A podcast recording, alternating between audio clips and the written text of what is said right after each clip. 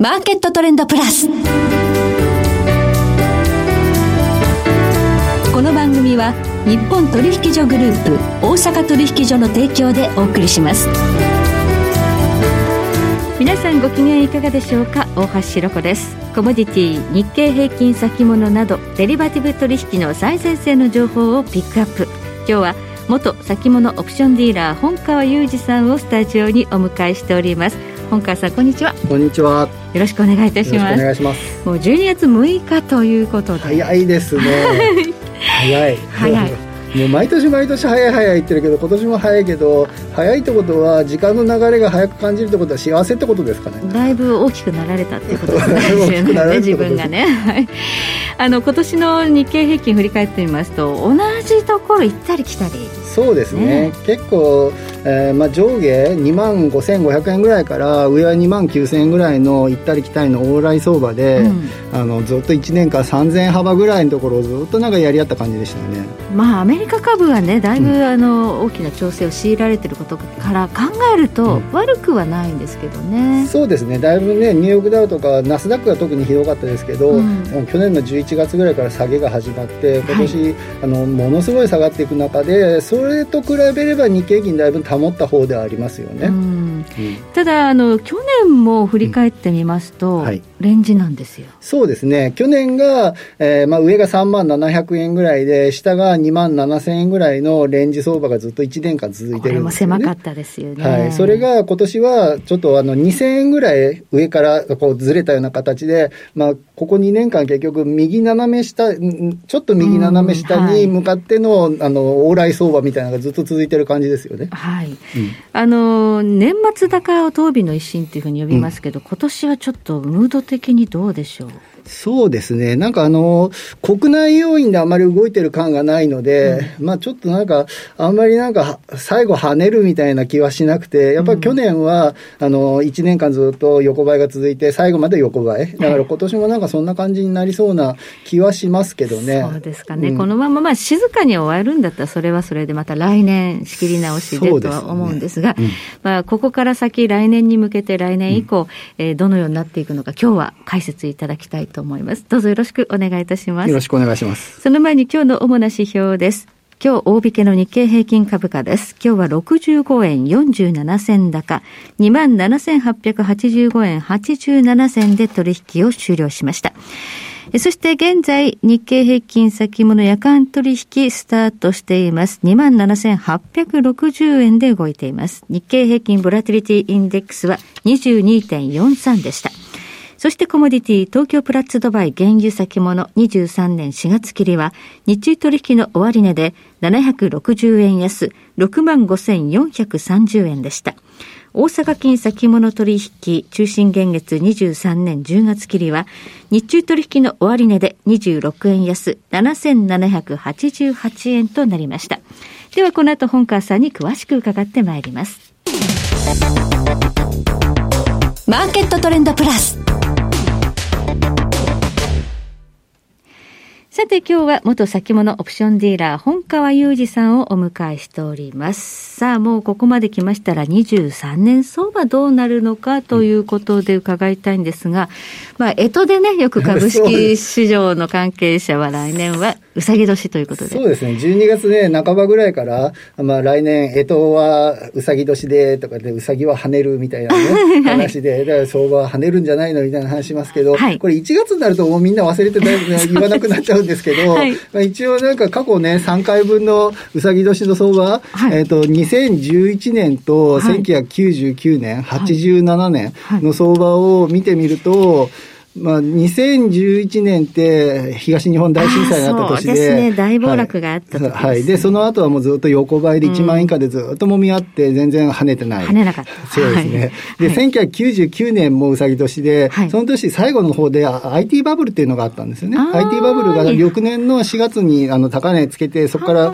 崩れていきますけど、まあ、その IT バブルがあの夏ぐらいから少しずつ上がっていって、で、その分で最後は少し高くて、うん、まあ跳ねてはいないけど、ちょっと斜め上ぐらいな感じでしたね。で、87年、1987年ですけど、まあ、往年のね、人たちはご存知の、あの、ブラックマンデーが10月19日ありましたけど。ブラックマンデーか10月に大暴落あったんですね。そうですね。はい、その後はずっとそのブラックマンデーで落ちたところからずっと横ばいが、あの、続いたか、もみ合いが続いた感じで跳ねてないみたいな感じで、うさぎ年そんなに跳ねないな、みたいな。いう感じではありますよね。じゃあ、この絵の、干支による格言はあんまり当てにならないと。そうですね。まあ、跳ねてくれればいいですけど、ちょっとね、12年おきのその分で占えるかというと、それで相場は晴れないっちゃ晴れないですからね。基本的にはね。はい。うんまあ、株式市場重要なのは今何かというと、今年の場合はやはりアメリカのインフレと利上げというのが上値を抑えた。っていうことがありますが、そこもポイントでしょうかね。そうですね。やはり、もう今年は本当なんか日本初の、あの、材料っていうよりは、もう今年の夏以降は常にずっともう CPI、まあ、CPI って言っても日本のではなく、アメリカの米 CPI の動向で、次の日にもう数百ドル下がる、はい、数百ドル上がるみたいなんで振り回された年でしたよね。で、もう本当中身はないんですけれども、とにかくアメリカの CPI、そのインフレ動向に振り回された感じでしたよね。まあ、これがね、ここから先、一応その FRB 議長からは、えっと、利上げの原則っていうのは少しね、話としては出てますけど、足元なんかね、数字がいい、あの、えっ、と、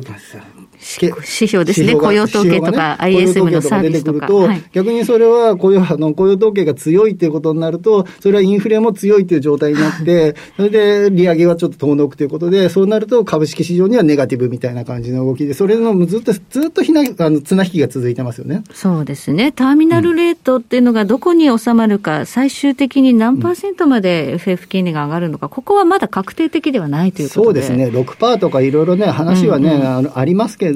まあ、それもまだね、状況次第ではどうなるかわからないですからね。はい。うん、ということで、まあ、来年も引き続きアメリカのインフレ率に振り回される展開は変わらないにしても、うん、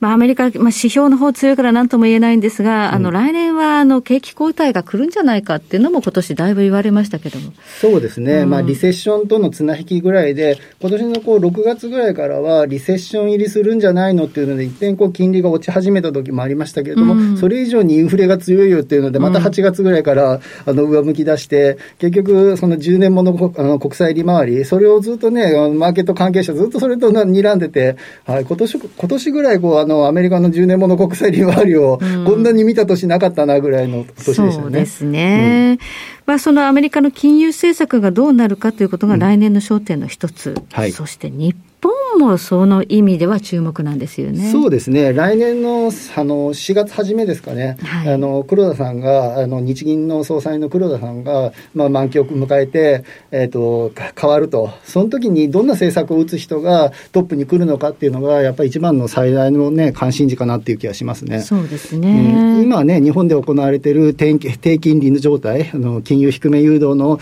状態がこれをちょっと緩和あの緩和じゃなくて何ですかあのそれを解除させたい方向に行きたいような雰囲気がちょっとなんか世の中にあるみたいで、今これをかあの解除させてしまって、金利がつく状態になってしまうと、ちょっとなんか日本経済かなりなんか厳しい状態になる可能性はあるかなっていう気がしてて、まあ、そこの日銀のトあのトップが入れ替わる4月の頭ぐらいのところ、うん、そこがちょっと一つ大きな山場になりそうな気はしますね。はい。今年はアメリカの株式市場の下落に比べて、日本の下落率があまりね、大きくなかったっていうのは、この緩和が継続されていたっていうことは大きいですね。そうですね。日本はやっぱり金融低め誘導がずっと続いてますから、うん、そうなると日本の株は買える。でもアメリカの株が、えーと、落ちていくので、それに引きずられて、下がった面はありますけれども、アメリカと対比すると、うん、そのアメリカの下げほどには日本は下げてない。ただ調子はそんな良くなかった。っていうような感じになってますね。ということですからね、その日銀総裁人事というのは、これ、日本だけじゃなくて、ちょっと世界でも、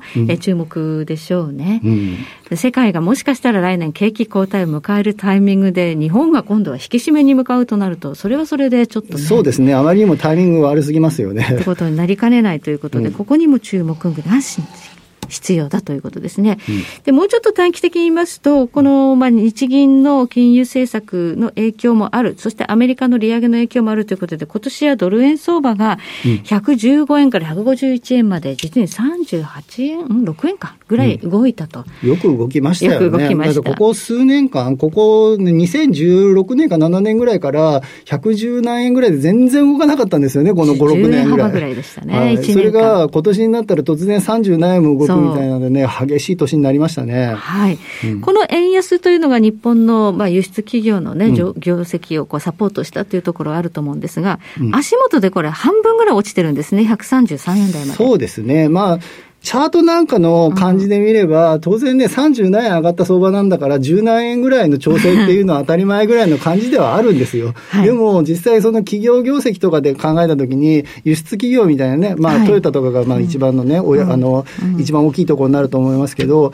まあ、このあたりの業績なんかも、円安に支えられた分が結構今回大きかった。はい、でもこれがね、あの、思ったほどの円安が突然十数円から落ちてきたということで、円高方向に行くということで、で、その分で弾いた分が、少しね、なんか国内の輸出企業って、少しあの厳しめに出してるところがあるじゃないですか。なので、その分はバッファーとしてあるかもしれないけど、はい、まあ、トヨタだけで言っても、えっ、ー、と、1円の円安で450億円分ぐらいの、うん、えっ、と、増収要因だっていうのが、十数円ぐらい円高になってしまってれば、それだけで5000億とか数千億ぐらいの、えっ、ー、と、あの、減収要因になってしまいますから、そうなってしまうと、ちょっと輸出企業にとっては少し厳しい状態にはなってますね。足元日本株ちょっと上値重くなってきたのは、このまず円高になってしまっているというのが一つありそうだということですね。うん、他にちょっとその新興銘柄足元強かったのがちょっと崩れてきちゃった。そうですね。あの、まあ、あの昨日からですけど、エニーカラーっていうね、あの、銘柄がちょっとありまして、その分が崩れまして、はい、で、その分で全体に、そのエニーカラーってずっと、あの、上場来ずっと上がってきた銘柄だったんですけれども、その分でやられた分が他に、えっ、ー、と、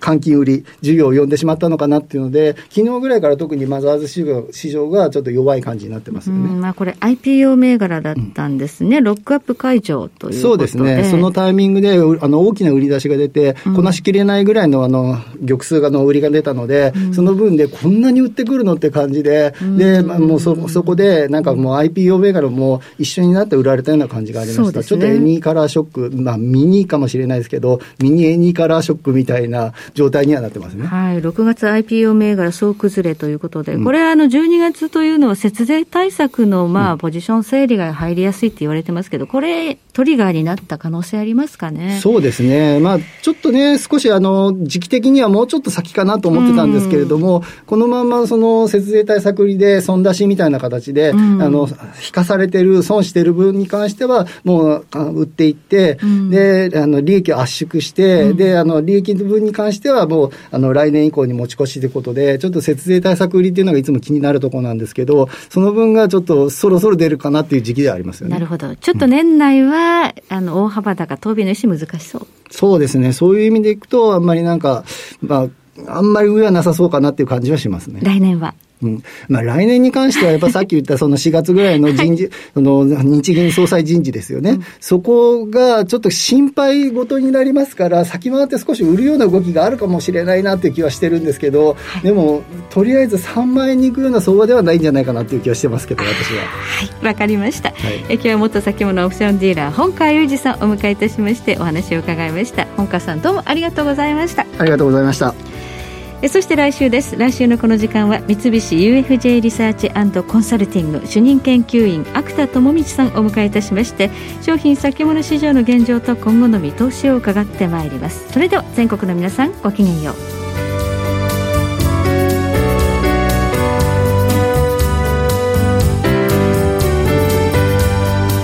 この番組は日本取引所グループ大阪取引所の提供でお送りしました。